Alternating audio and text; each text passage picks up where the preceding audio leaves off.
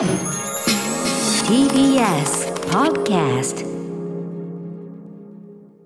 時刻は7時43分です TBS ラジオキーステーションにお送りしていますアフターシックスジャンクションはい、パーソナリティは私ラップグループライムスター歌丸です。そして、はい水曜パートナー TBS アナウンサーの日々真央子ですさてここからは新概念提唱型投稿コーナー水曜日の企画はこちら。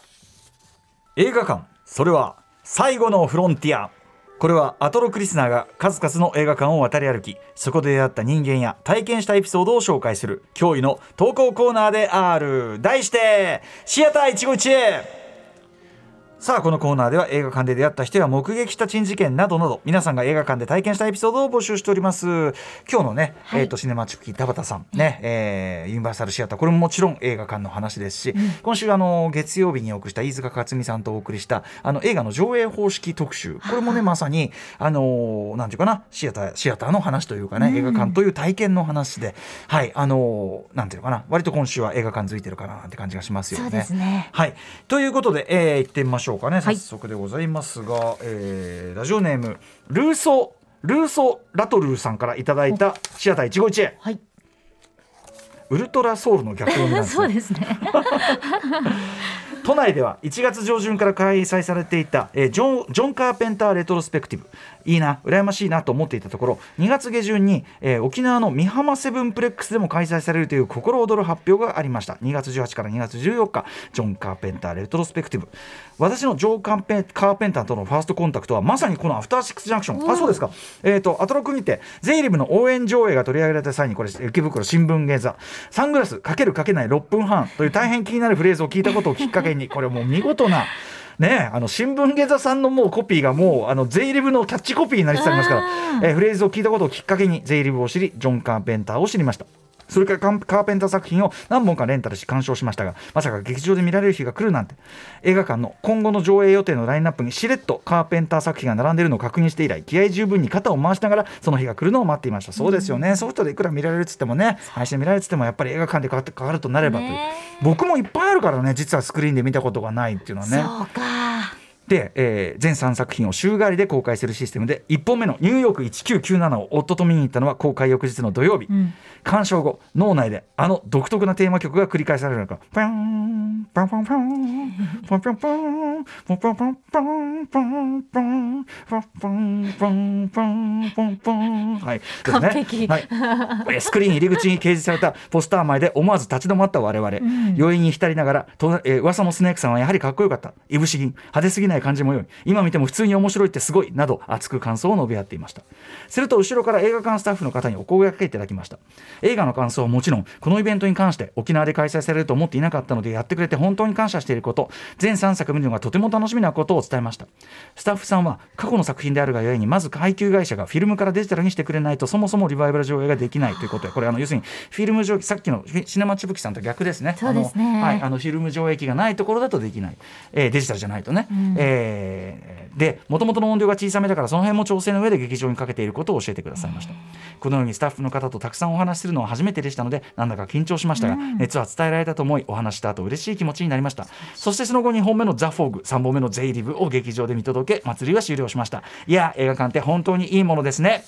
えー。いい体験ですね。最高ですね。あのーまずそのね劇場見に行ってで一緒に見に行った旦那さんと一緒に感想を語り合っている。もうこの時点ですごく素敵ですけども。最高です。うん、そしてそこからそのスタッフがこうあんまりね面白かったですか？なんつってね、うん。いいですよねこの感じがね。本当に。同じその沖縄で僕は沖縄の桜坂劇場ってところで映画あのライムスターでライブしに行った合間の日で映画見に行って一日そこで映画見てたんだけどおー。待ちの時間こうロビーにいたらやっぱりあの地元の方と映画館の人がすごいカジュアルに話してていやいいな沖縄のなんか雰囲気なのかな？すごいいいなと思いました。その時はだからもうおじいさんがもう毎日の感じで挨拶しに来ててで今日何やってんだい？みたいな。うわ。いいなであこの時間だったらこれがありますよみたいな。ちょっとでもこれなん暗いかなみたいなことえ言いながー、ら、最高。そうすごいこうなんていうかなキュレーションもしててさ。もうだからコンシェルジュコンシェルジュコンシェルジュコンェシェルジュコンシェルジュもしてってさ、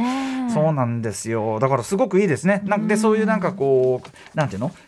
映画館側にも熱があるし見に行く側にも熱があるというのに、うんうん。このジョン・カーペンターレトロスペクティブ非常にぴったりな企画じゃないでしょうか、そうでしょうそうでしょう。今見ても面白いでしょう。ニューヨーク1997何しろ私ねテーマ曲誰でも歌える。こっちもあのニューヨーク1997テーマ曲もジョン・カーペンターさんご自身が作ってますからね。ああそうなんですね、あのジョン・カーペンターのその作品ののなんていうのかな作品の色の一つは彼の作る独特の音楽、でそれこそヒップホップのパイオニアアフリカ・バンバータさん、まあ、その後いろいろ問題があってちょっとあんまり名前、ね、出てこなくなりましたけども、アフリカ・バンバータもあの自分はそのジェームス・ブラウンとかのいわゆるそのアフリカン・アメリカンの、えーファンクミュージックとかの伝統もそうだけど、ジョン・カーペンターの音楽あるいはイエローマジックオーケストラそういうのも好きだテクノクラフトワークも好きだ。そういうのも全て、えー含めて私にとってはファンクだみたいなことを言ってて、はい、非常に影響がね高い作品。音楽も影響高い。この間の、えっと「シャドウ・イン・クラウド」っていう作品僕批評しましたけど、あれの音楽もう100%ジョン・カーペンターですよ。もう聞けばああジョン・カーペンター好きなの？っていうのが分かる感じ。覚えちゃうんだよね。はあだからなおポフォンフォンポフォンフォンポフォンフォンフォンフォンフォンあ失礼しましたね